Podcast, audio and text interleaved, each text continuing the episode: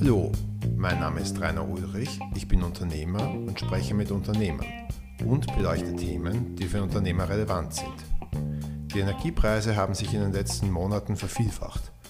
Vor allem produzierende Unternehmen betrifft das stark. Felix Divok führt das Beratungsunternehmen Innercomp, mit dem er große Energieabnehmer in Bezug auf Energiemarkt und Energielieferverträge berät. Wir, wir sprechen insbesondere über den Strommarkt, die Gründe für den enormen Preisanstieg, darüber, wie der Strommarkt funktioniert, den Ausblick für die Zukunft und wie man sich als Unternehmen vorbereiten kann. Viel Spaß! Und sage danke, äh, Herr Divok, dass Sie sich heute Zeit genommen haben. Sehr gerne. Darf ich Sie bitten, sich äh, kurz vorzustellen? Ja, mein Name ist Felix Divok. Ich bin seit dem Jahr 98 in der Energiewirtschaft. Das war das Jahr der Liberalisierung in Europa. Ich habe über zehn Jahre für einen sehr großen Schweizer Händler gearbeitet und das Energiehandelsgeschäft als Dienstleistung äh, eben über zehn Jahre dort gelernt.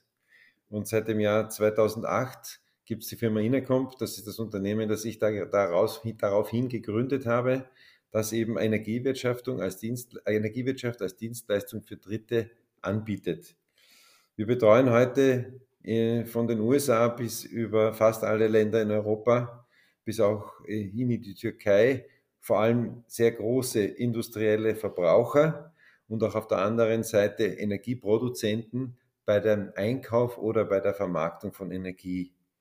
Und Energie bedeutet in diesem Fall Strom, Gas, CO2, Kohle und auch manchmal Öl, weil in Wirklichkeit sind natürlich die Prozesse für alle diese Energiecommodities gleich.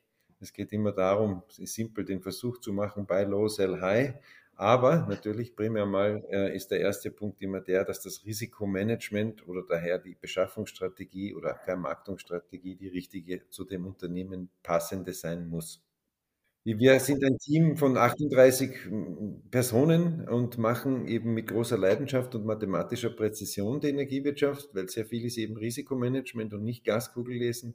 Und in diesem Zusammenhang äh, äh, sind wir da recht gut aufgestellt und vor allem in den letzten Wochen und Monaten ist sozusagen das Thema ja auch noch viel, viel äh, äh relevanter geworden.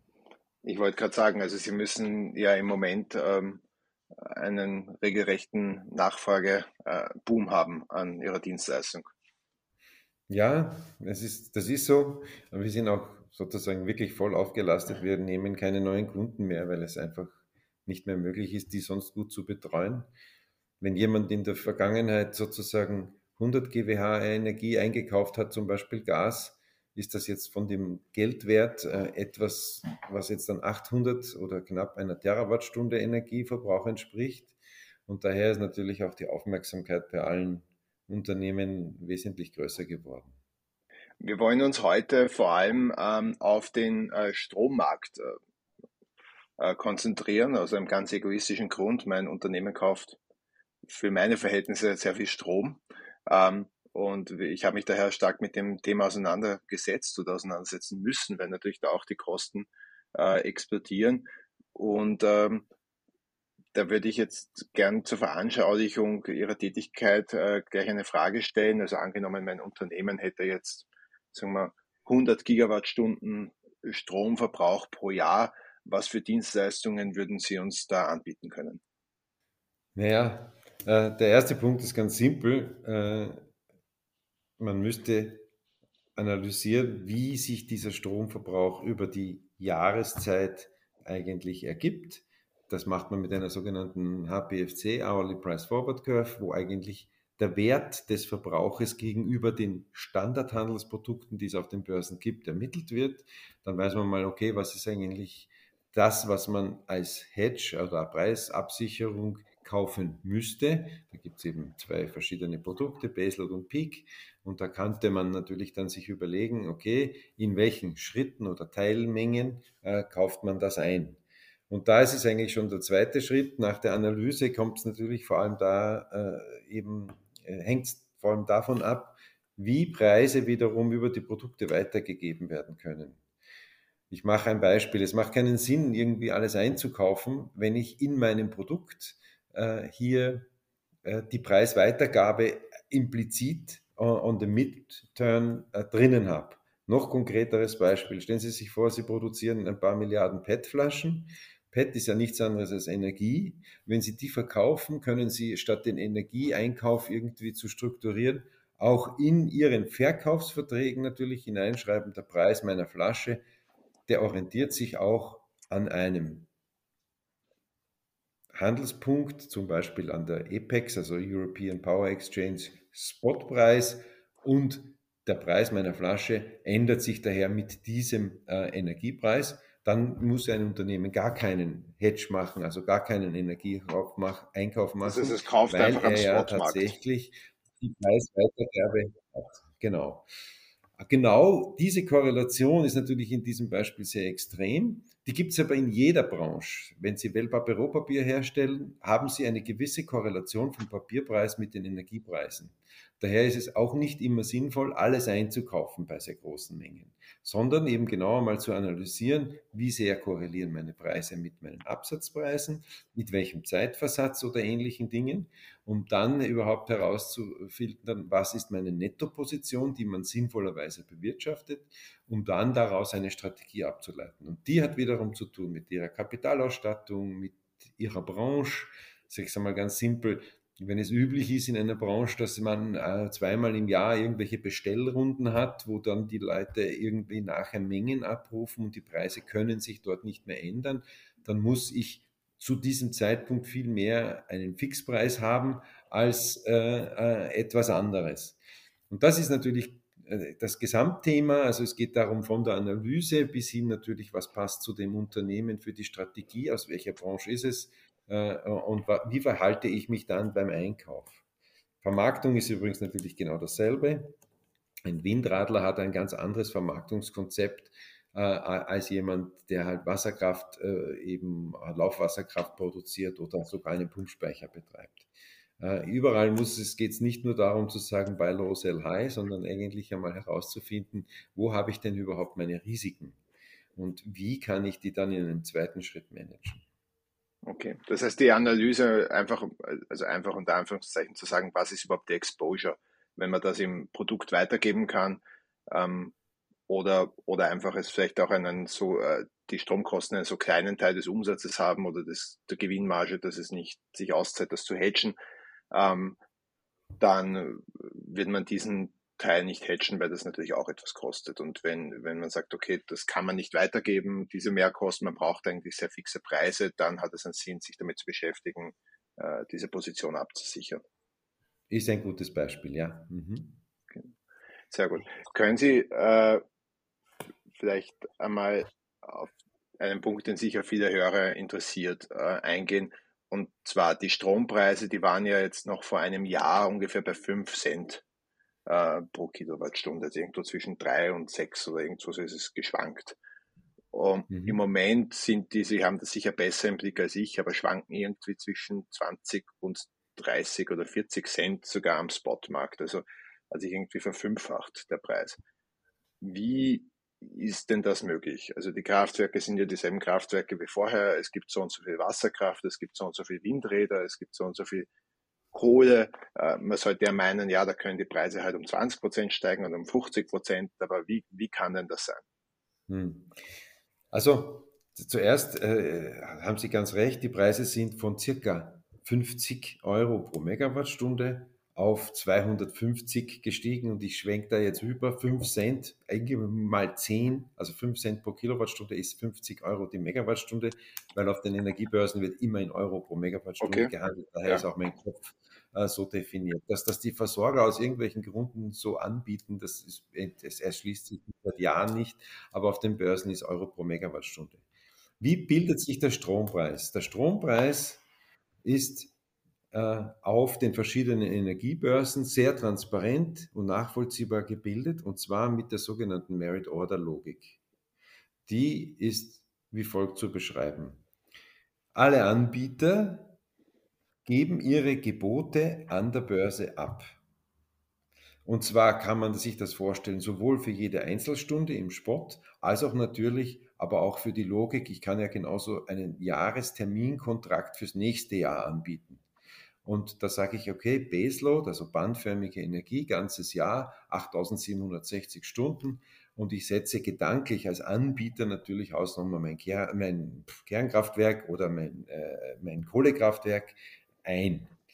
Und bei einem Kohlekraftwerk würde ich natürlich sagen, was brauche ich fürs nächste Jahr? Dann kann ich mir meinen Kohlekontrakt vom nächsten Jahr, ja, könnte ich mir ja fixieren. Da schaue ich auf irgendeinen Bildschirm. Dann muss ich CO2 kaufen, weil ich brauche Emissionsrechte dazu. Und dann habe ich irgendwie natürlich nicht nur die US-Dollar pro Tonne, weil Kohle wird weltweit in US-Dollar gehandelt, leider nicht in Euro. Also ich habe da ein kleines Währungsrisiko zum Beispiel auch drin, eine kleine Teilantwort Ihrer Frage. Äh, äh, übrigens gleich äh, dazu, alle Energierohstoffe werden in, in, in, in US-Dollar gehandelt. Es gibt, keine, mhm. es gibt nur einen einzigen Ener Energierohstoff, der in Euro gehandelt wird, das ist das CO2, weil es auch nur in Europa ein Emissionshandelssystem gibt. So, aber jetzt kaufe ich mir meine Kohle, meine Kohle und ich kaufe mir mein CO2 und dann habe ich natürlich einen Wirkungsgrad bei meiner Anlage und kann daher ganz genau errechnen, was der Mindestpreis ist, den ich an der Börse bieten muss, um einen Profit zu machen. Das ist Marginal Pricing, also Grenzkostenmarkt. Und das machen alle Anbieter so. Zum Beispiel die Leute, die Wasserkraft haben, können mit einem Gebot von Null hineingehen, weil sie haben keine Grenzkosten. Mhm. Und derjenige, der heute ein Gaskraftwerk hat, der geht natürlich mit den sehr, sehr hohen Gaskosten hinein. Und mhm. jetzt ist es so, in jeder Stunde oder aber auch für ein Jahresprodukt wird dann die Nachfrage ermittelt an der Börse. Und wenn die Nachfrage ermittelt wird, schneidet die irgendwo die Angebotskurve. Mhm. Und derzeit, und das ist auch der Grund, warum die Preise so hoch sind, schneidet diese Angebotskurve immer in den Gaskraftwerken. Weil, nona, die billige Erneuerbare, die nehmen wir sowieso, die Kernenergie, die sehr teuer ist, aber niedrige variable Kosten hat, die rennt auch sowieso. Es rennt die, die, Kohle sowieso, weil die ist derzeit billiger als das Gas. Also Kohle plus CO2 ist billiger als Gas plus CO2. Und das heißt, in den meisten Stunden schneidet die Nachfrage die Angebotskurve beim Gas. Ja? Und das ist genau das Problem, warum die Preise von 50 auf 250 gestiegen sind, weil Gas ist von dem Wert von 15 auf 90 Euro pro Megawattstunde gestiegen. Und Gas kann man ganz Daumen mal Pi sagen, Gaspreis mal 2,2, das wären 180, plus CO2-Kosten, sie sind, sagen wir mal, 80 Euro pro Tonne, dividiert durch 2, weil man kann sagen, über die 0, eine Umrechnung, dann bin ich auf 120, 130 Euro. Und das ist ein echter Preis, wo das Gaskraftwerk, und das jetzt halten Sie sich fest, weil Sie glauben, Sie zahlen so viel, nichts verdient. Und genau dieser Preis definiert dann in der Merit-Order-Logik die Erlöse für alle Kraftwerke. Weil es ist kein Pay-as-Bid-Verfahren, sondern ein Marginal Pricing. Das letzte benötigte Kraftwerk definiert den Preis für alle klingt jetzt auf den ersten, ähm, aufs erste Hinschauen ja unintuitiv, dass man sagt, naja, warum sollen die, die so billig produzieren können, so teuer verkaufen? Aber umgekehrt, also ich komme aus dem, also ich habe Familie im Waldviertel und ähm, kenne, also bin auch mit vielen Bauern verwandt und die haben ja auch gute, die haben ja auch super äh, hohe ähm, Preise für Getreide, wenn irgendwo anders eine Missernte war vielleicht oder weil halt ähm, die Getreidekosten gestiegen sind, auch wenn sie selber keine höheren Erzeugerkosten haben. Und so ist es ja de facto in jedem Markt, oder? Also es gibt ja wahrscheinlich weniger Märkte, wo es, wo es anders ist. Nein, es gibt schon viele andere und, und ich würde, Sie haben bei den Bauern, wobei ich jetzt mit, mit, mit Soft Commodities im Handel weniger gut auskenne, da haben Sie natürlich einen Opportunity Loss oder Opportunity Profit in diesem Fall beschrieben. Ja? Der wird ja blöd sein, wenn er seinen äh, genau. erzeugten genau. Weizen nicht so verkauft. Äh, in dem Fall ist es bei der, beim Strom äh, aber wirklich ganz, ganz einfach und das ist auch mathematisch ganz richtig. Wenn ich zum Beispiel ein Windrad bin oder ein Wasserkraftwerk, dann, dann biete ich sowieso meine gesamte Produktion und ich biete das sogar zum Preis von null. Ja, das ist mir vollkommen wurscht, ja. weil ich kriege ja sowieso das er Ergebnis äh, von der jeweiligen Auktion. Und äh, Man muss auch natürlich vielleicht zwei Jahre zurückdenken. Äh, da war natürlich Corona die Nachfrage extrem gering und die Preise extrem tief. Und da haben natürlich äh, äh, alle extrem darunter gelitten, weil ich bleibe dabei, es ist ein Grenzkostenmarkt und Sie wissen, also wir wissen alle, was Grenzkosten sind, nicht? Also es gibt da keine Amortisation für die Milliarden eines Kernkraftwerks oder äh, ähnlichen Dingen. Und daher ist es auch so designt gewesen, dass der gesamte Energiemarkt seit 98 funktioniert nach dem Merit-Order-Prinzip. Und es gab natürlich sehr, sehr viele Jahre, wo die Energie viel zu billig war im Vergleich zu den Vollkosten eines wurscht welchen Kraftwerks. Nicht? Und äh, jetzt haben wir natürlich durch die sehr hohen Gaspreise äh, einen ganz extremen Ausschlag in die andere Richtung der auch wiederum äh, äh, komplett in gewisser Weise unerwartet ist.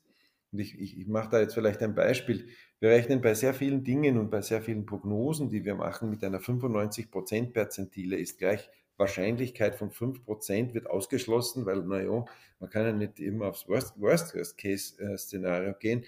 Aber genau das heißt ja andersrum, alle 20 Jahre ist diese Prognose daher natürlich falsch, weil alle hm. 20 Jahre, das sind 5 Prozent. Ja, und jetzt Gut, ist es einfach so. Passt. Jetzt hat es etwas zugeschlagen, was wir alle nicht erwartet hatten. Wir haben natürlich gleichzeitig auch relativ hohe CO2-Preise. Man muss ja auch sagen, katastrophalerweise emittieren wir immer mehr. Die Energiewirtschaft wird natürlich mit dem sozusagen mit der Reaktion auf Putin noch schlimmer. Und das meine ich jetzt auch die industrielle Industrie Energiewirtschaft, weil wir substituieren jetzt Gas durch Heizöl, äh, wir substituieren äh, Gas durch Braunkohlestaub, wir heizen wieder mit Öl, weil es billiger ist als Gas. Äh, also das ist auch klar, dass natürlich die wesentlich höheren Emissionen, und die sind global um 8% gestiegen, 21 auf 20, wiederum die Kosten für unser Emissionshandelssystem erhöhen obwohl das eh noch relativ moderat ist, diese, dieser Kostenteil. Der wesentlichste Grund, warum Strom so teuer ist, ist ganz simpel natürlich die äh, Befürchtung der Minderverfügbarkeit durch das russische Gas oder des russischen Gases. Sie haben gesagt, dass ähm, Öl ähm, relativ stark im Moment äh, Gas substituiert. Sehen Sie bei Ihren äh, Kunden eine sehr starke Bestrebung, jetzt ähm, selbst in ähm, Stromproduktion äh, zu gehen und das mehr ein, inzusourcen? Also vor allem jetzt mit Windrädern, mit Photovoltaik und so weiter? Also äh, die Antwort ist Jein. Äh, alle ganz Großen haben sowieso keine Chance, das zu tun, weil ihre Energiemengen einfach viel zu groß sind. Nicht, äh, außerdem gibt es zum Beispiel für wirklich große Verbraucher, die viel thermische Energie brauchen, meistens zur Trocknung von irgendwas oder für chemische Prozesse, nicht annähernd die Leitungskapazitäten, um zum Beispiel den Strom auch irgendwo nur hinzubringen. Und man kann auf ein Stahlwerk oder auf eine Papierfabrik ja kein Windradl draufsetzen. Außerdem hätte das vergleichsweise lächerliche vielleicht drei bis vier Megawatt Leistung. Äh, und die großen Unternehmen verbrauchen ja äh, ein Vielfaches davon. Klarerweise haben wir zwei Effekte, warum das Thema Erneuerbare extrem interessant ist. Das eine ist, weil jetzt auch bei uns natürlich jede PV-Anlage am Dach sich im Vergleich zum Energiezukauf rechnet, und zwar sehr rasch. Äh, und auf der anderen Seite haben wir natürlich das Thema Karbonisierung und äh, Dekarbonisierung und das, den gesamten damit einhergehenden Prozess. Wie kriege ich eigentlich mein CO2 los? Und das Einfachste ist natürlich beim Strombezug von irgendwelchen Quellen auf Erneuerbare zu switchen entweder durch Zukauf von Zertifikaten oder auch durch Eigenproduktion. Aber auf ein Dach von einem Stahlwerk oder einer Papierfabrik, da kriegen Sie halt nur eine sehr, sehr geringe benötigte Leistung von dem heraus, äh, was Sie brauchen. Und daher gibt es dann noch eine andere Methode, aber die braucht, macht auch erst sozusagen bei sehr großen Mengen Sinn, nämlich äh, irgendwie in die Ecke von einem PPA zu gehen. PPA steht für Power Purchase Agreement heißt ja auch nichts anderes als Stromliefervertrag. Was die Branche aber darunter versteht, ist eigentlich eine physische oder virtuelle Beteiligung an irgendeinem Kraftwerkspark, meistens ein erneuerbarer Energieproduzent. Dass zum Beispiel jetzt drei Stahlwerke gemeinsam einen großen Kraftwerkspark irgendwo bauen und sich daran virtuell beteiligen. Oder, oder fünf kleinere Firmen. ich, man, die Zahlen muss man anders machen. Genau, fünf kleinere Firmen äh, oder ein Stahlwerk an 300 Parks sich beteiligt, weil das okay. müssen sie die Energiemengen okay. nochmal äh, relativieren, die, die da verbraucht werden. Okay. Das ist, ich fasse zusammen im Moment, die hohen Stromkosten sind, sind äh, aufgrund der Grenzkosten des Gaspreises. Ich habe jetzt noch eine spezifische Frage dazu. Man sieht ja trotzdem, dass diese, äh, also wenn ich mir täglich anschaue, unsere, unsere Stromstatistik, dass diese Preise ja trotzdem noch sehr stark schwanken zwischen 20 und 30 Cent jetzt im Spotmarkt. Ähm, wie gibt ja. es das dann? Wie gibt es das dann noch? Weil wenn jetzt der Gaspreis ausschlaggebend ist, sollte man doch meinen, dass der Gaspreis in der Nacht genauso hoch ist wie tagsüber. Ähm, müsste das dann nicht irgendein Plateau bilden oder sind die 20 Cent die Kohle und die 30 Cent das Gas?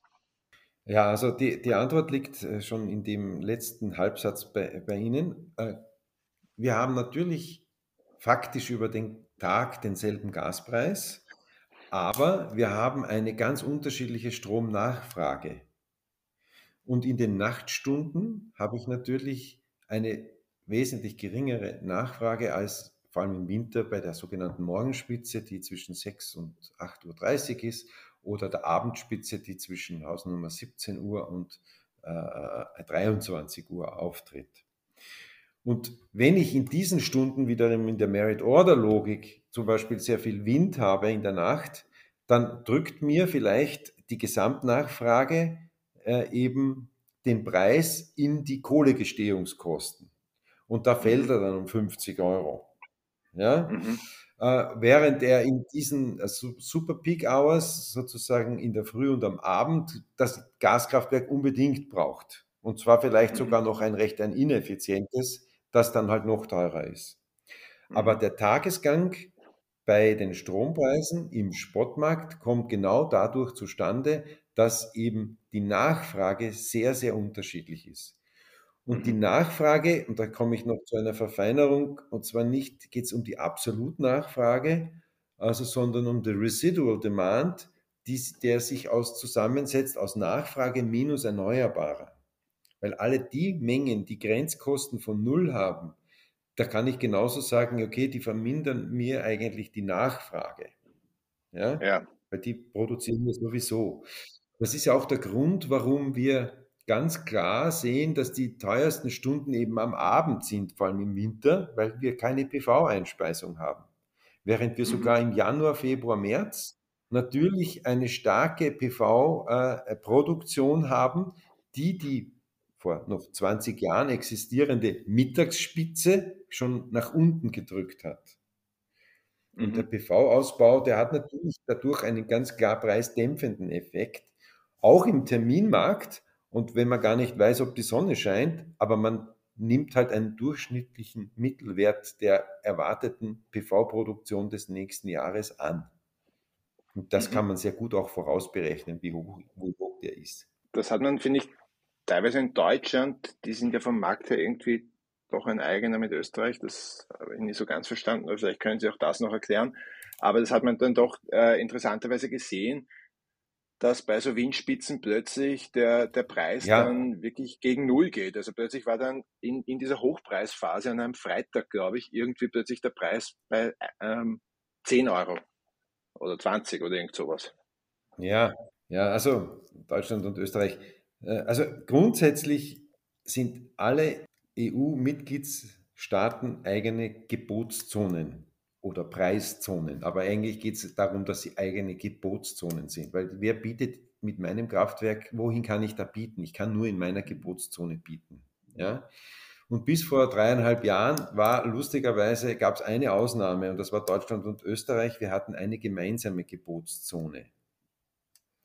Und daher hatten wir wirklich in jeder Stunde den genau gleichen Preis wie in Deutschland. Das hat zwar 18 Jahre nach dem Beginn der Liberalisierung hat das gehalten, aber dann ist es aus irgendwelchen Gründen, die mehr oder weniger netztechnisch und politisch verknüpft sind, nicht gehalten. Jetzt haben wir eine eigene Gebotszone und wir müssen daher, so wie alle anderen Länder in Europa, auch von Deutschland dann tatsächlich mit irgendwelchen Methoden absichtlich unter Anführungszeichen Strom über irgend diese Gebotszonengrenze kriegen. Früher waren wir, da wir in derselben waren, hatten wir wirklich denselben Preis, aber jetzt nimmer. Und jetzt kommt's. Wenn in Deutschland zum Beispiel im Norden sehr viel Wind da ist und daher das grundsätzlich den Preis drückt, kriegt man den Strom nicht mehr physisch über die Grenze zwischen Bayern und Österreich. Weil die Netz, ich sag's einmal, Verluste und da gibt es irgendwelche Loopflows und solche Sachen, das nicht zulassen. Daher wird die verfügbare Grenzkapazität auf den Leitungen dann reduziert und in diesen Stunden trennt sich dann die deutsche Gebotszone von der österreichischen. Es gibt noch immer sehr viele Stunden, wo die Preise komplett gleich sind. Aber wenn sie sich trennt, ja, dann passiert Folgendes. Dann müssen wir auf einmal die Mengen, die bei uns nachgefragt werden, in Österreich wirklich physisch selber produzieren. Und jetzt haben wir zwei Nachteile gegenüber den Deutschen. Wir haben, also rein preislich, nicht ökologisch. Wir haben kein einziges Kohlekraftwerk mehr. Daher, wenn wir dann noch eine eigene Megawattstunde produzieren müssen, dann können wir nichts anderes machen als ein Gaskraftwerk nehmen. Und das ist das teuerste. Während die Deutschen, wenn viel Wind weht, die, das Gaskraftwerk gar nicht mehr brauchen, sondern nur mehr mit der Kohle fahren. Und daher kommen dann sehr große Preisdifferenzen zustande. Und dann sind diese Kosten der Gebotszonentrennung oder der Marktpreise, die ist, sind daher in vielen Einzelstunden sehr hoch. Kleiner Blick in die nähere Zukunft. Wenn wir im Q2, wenn mit die Schneeschmelze kommt, haben wir sehr viel Laufwasserkraft. Da wird diese Kosten werden jetzt für die nächsten Monate sicher zurückgehen. Die Kosten nämlich der, der Trennung der Gebotszone. Aber mhm. da wir keine Kernkraft haben und keine Kohle, äh, äh die geringere Grenzkosten haben als Gaskraftwerke, sind wir immer in getrennten Stunden wesentlich da. Das ist doch aber irgendwie ein komischer Rückschritt in einer Zeit, wo man darüber denkt, dass aufgrund äh, ganz global gesprochen erneuerbarer Energien irgendwie die Netze mehr verbunden sein müssen, um das auszugleichen, wenn in Deutschland der Wind weht und in Österreich kein Wasser fließt oder umgekehrt, ähm, dass sich da die Netze etwas mehr trennen. Es gibt auch einen unterschiedlichen Benzinpreis in Bayern und in Österreich und unterschiedliche Steuern. Ich, ich finde natürlich, grundsätzlich haben Sie recht, aber es gibt halt Europa nur als Wirtschaftsgemeinschaft. Und mhm. das könnte man auf tausende andere Bereiche des Lebens auch noch überwälzen. Es ist nichts ja. gleich und wir wollen es nicht als Gesellschaft. Sonst hätten wir es ja. Verstehe. Wie, wie, wie, sehen Sie, wie problematisch sehen Sie, dass Deutschland äh, Nuklearenergie abschaltet äh, für die nächsten Jahre. Ähm, also Sie schalten es permanent ab, aber wie, wie, wie problematisch sehen Sie das für die nächsten Jahre? Ich frage, weil das natürlich eine riesige politische Debatte ist, weil das einerseits Atomkraft sowohl für die politisch Linke als auch für die politisch Rechte ein Symbol ist. Ja, also grundsätzlich der Kernkraftausstieg in Deutschland, der, der ist ja schon sozusagen am vorletzten Schritt. Und es wurde ja im Dezember ja wiederum ein signifikanter Teil. Damals hatten wir noch 8700 MW BES äh, Kernenergie, jetzt haben wir ja nur mehr 2500. Also äh, äh, das wird sicher abgeschaltet werden. Das hat verschiedene, sowohl technische als auch politische Gründe. Die Auswirkung auf die Energiewirtschaft, ich sage, ich ist auch schon wurscht, weil die hohen Preise, die kommen nicht aus der fehlenden Kernenergie, sondern vom teuren Gas. Das heißt, Sie meinen, es wird nicht so große Auswirkungen haben, wie das politisch dargestellt wird. Also ich weiß nicht, wer das politisch darstellt, aber ähm, der Kernenergieausstieg hätte natürlich ökologisch einen riesigen Vorteil, also der Nicht-Kernenergieausstieg, weil wir dann eben weniger Kohle verheizen würden. Also CO2-bilanzmäßig ist das katastrophal. Und ich mache da nur ein Mengenbeispiel. Wenn man die Kernenergie, wenn der, jetzt, wenn der Ausstieg jetzt fertig ist, wird das ungefähr den äh, CO2-Effekt von 15 Jahre PV-Ausbau in Deutschland auffressen. Mhm. Oder andersrum gesagt, es wird einfach wie wesentlich mehr emittiert werden und wir werden natürlich wiederum sehr, sehr lange brauchen, bis wir nur auf denselben CO2-Footprint kommen, den wir heute haben oder vor drei, vier Jahren hatten, bevor der Ausstieg wirklich begonnen. Aber preislich ist der Haupteinfluss der Gaspreis und nicht die fehlende Kernenergie. Aber kann es nicht sein, dass durch diese fehlende Kernenergie jetzt auch, wenn ich sage zum Beispiel in den Nachtstunden, ähm, wo, sich der, wo im Moment in den Nachtstunden kein Gas benötigt wird, beziehungsweise sich zumindest der Kreis, äh, der Preis an der Kohle äh, orientiert, sich in Zukunft dann auch mehr in den Nachtstunden äh, der Preis an ähm, Gas äh, orientiert, weil einfach diese Kernenergie fehlt und der Schnitt dann bei der Kernenergie äh, bei Gas gesetzt wird? Also da der Kernenergieanteil jetzt nur mehr re äh, relativ gering ist, weniger als 10 Prozent, äh, wird es natürlich ein paar Stunden geben, die dann doch vom, vom, vom Gas in die Kohle gerutscht gewähren. Hätten wir noch Kernenergie, aber das macht über den Jahresschnitt nicht so viel aus. Der wesentliche Treiber für die Preise, da wiederhole ich mich, sind die hohen Gaspreise und sonst nichts. Wenn die Gaspreise runtergehen, wird alles billig und, und fertig. Das ist einfach so ja, ich, ich habe jetzt natürlich nicht erwähnt, dass die in der Folge der Gaspreis Hoss auch natürlich die Kohlepreise enorm angestiegen sind. Die haben sich auch versieben, verachtfacht. Und daher, ich rede aber jetzt von Steinkohle natürlich und nicht von Braunkohle oder, oder etwas anderem. Ja. Also da äh, es ist der gesamte Energiekomplex extrem teuer geworden. Und wenn die Primärenergie ist gleich Gas, Öl, Kohle runtergeht, dann wird der Strom auch wieder billiger werden.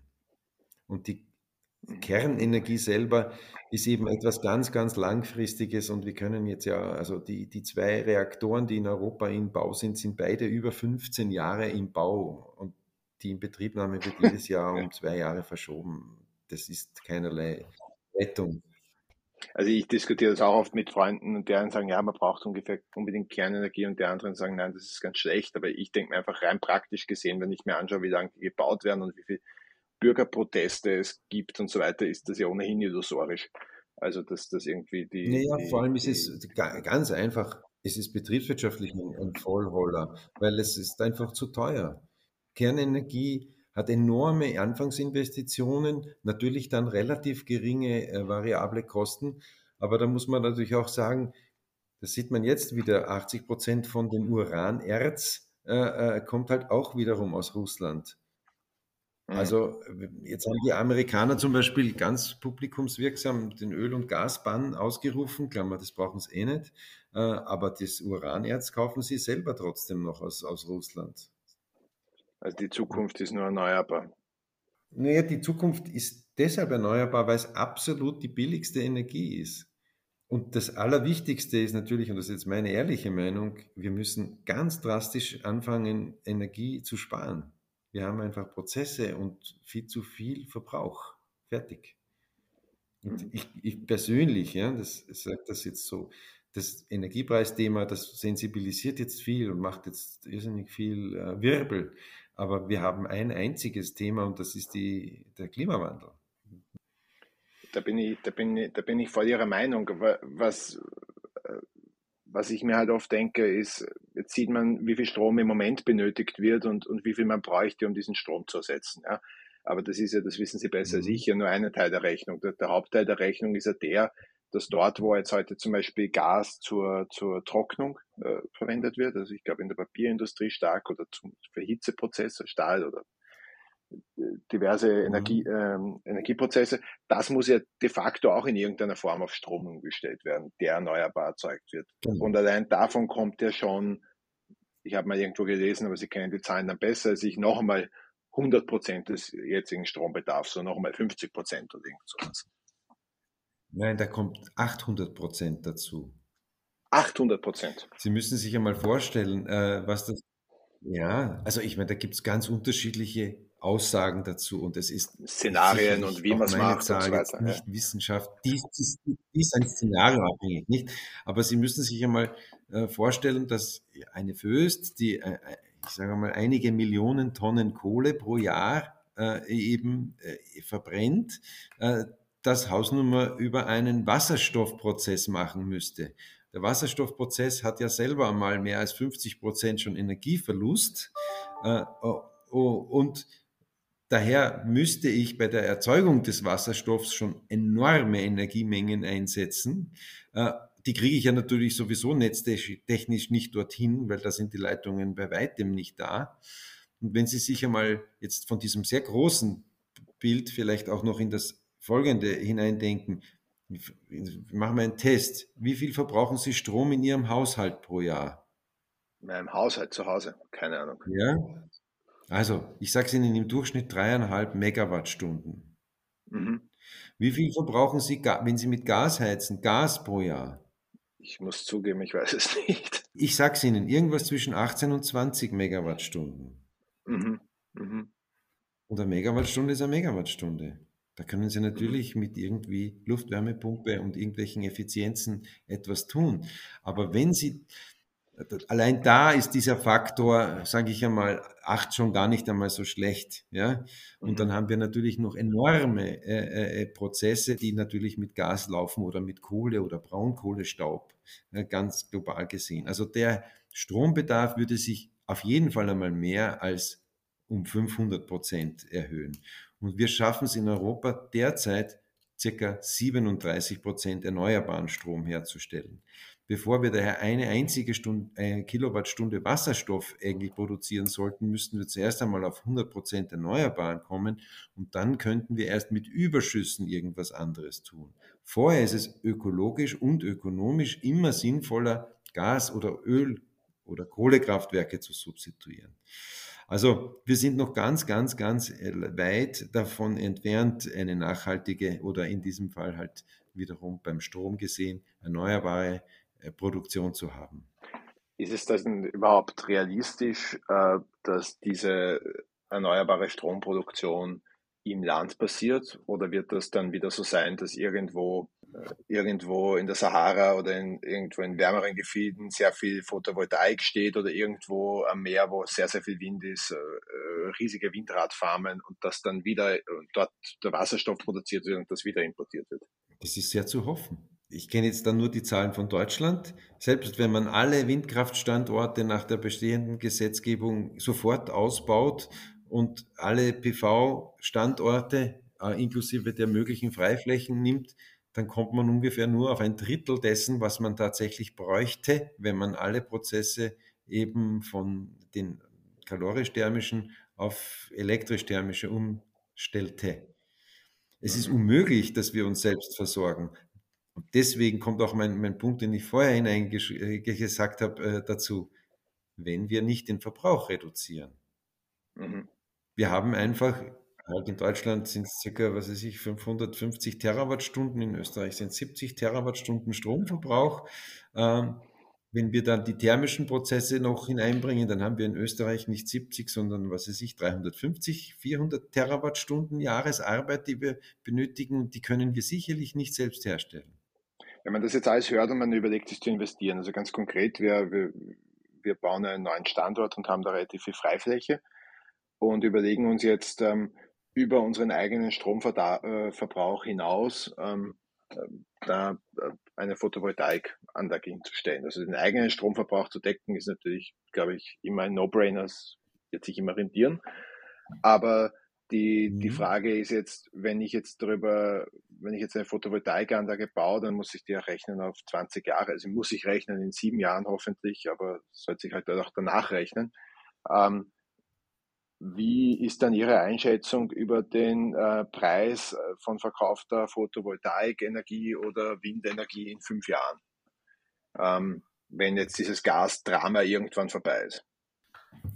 Also jetzt bin ich provokant in meiner Antwort. Ich hoffe, der Standort ist in Saudi-Arabien, weil da ist natürlich die äh, sozusagen die, die ja, sogenannten Zum Glück nicht. Die, äh, also bei uns kriegen Sie ungefähr äh, sozusagen 1000 Volllaststunden zusammen. Das heißt ganz simpel, wenn Sie ein, wenn Sie, Sie sich also 1000 also was weiß ich, wenn Sie 10 Kilowatt aufs Dach hauen, Leistung, Kilowatt Peak, dann werden Sie äh, 10 Megawattstunden Jahresarbeit daraus äh, erlösen.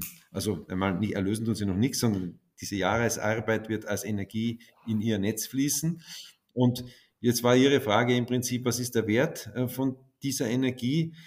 Der wird zumindest nach heutiger Erwartung für sie immer bedeuten, dass sie auf jeden Fall einmal kalkulieren können, äh, mit welchen Stromgestehungskosten sie rechnen. Das ist nämlich eine Frage der Abschreibung und, und, und. Und 20 Jahre wird abgeschrieben. Und ich behaupte, gegenüber dem Strompreis, wie wir ihn jetzt erwarten, wird sich diese Anlage natürlich eine Frage der Kosten und Dach müssen sie irgendwas da ertüchtigen, äh, reicht die, die, die, statische Konstruktion oder sonst irgendwas.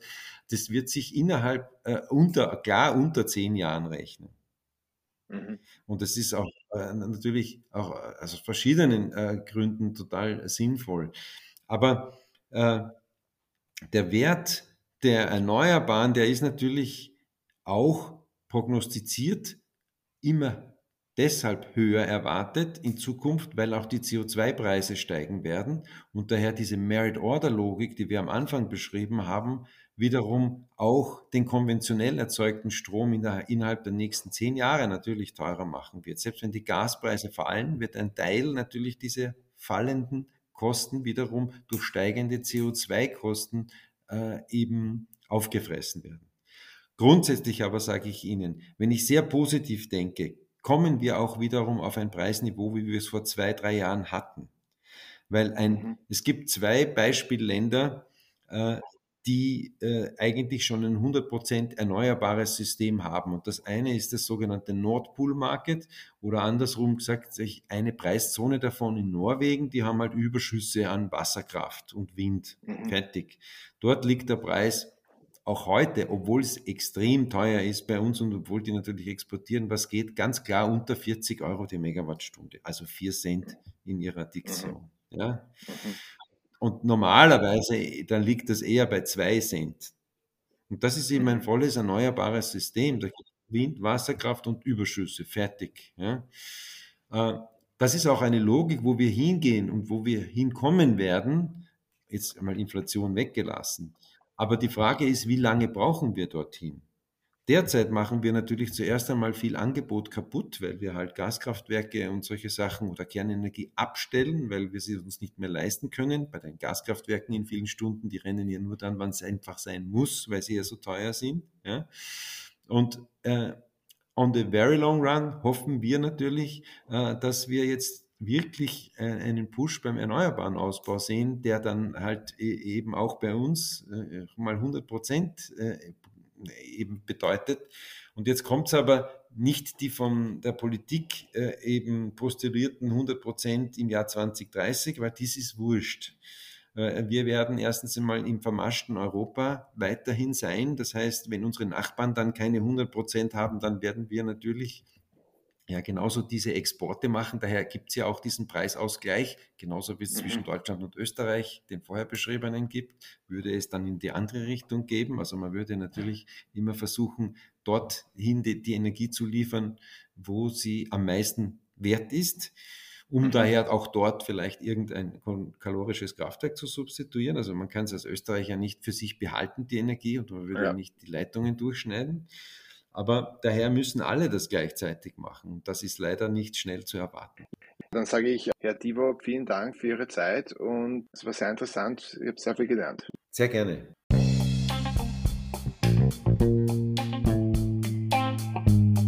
Die Strompreise werden erst wieder sinken, wenn Gas deutlich günstiger wird oder wenn dieses in der Stromproduktion zur Gänze ersetzt wurde, idealerweise durch erneuerbare Energie.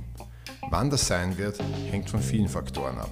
Wenn man die Möglichkeit und den Platz hat, berechnet sich die Errichtung einer Photovoltaikanlage mit sehr hoher Wahrscheinlichkeit.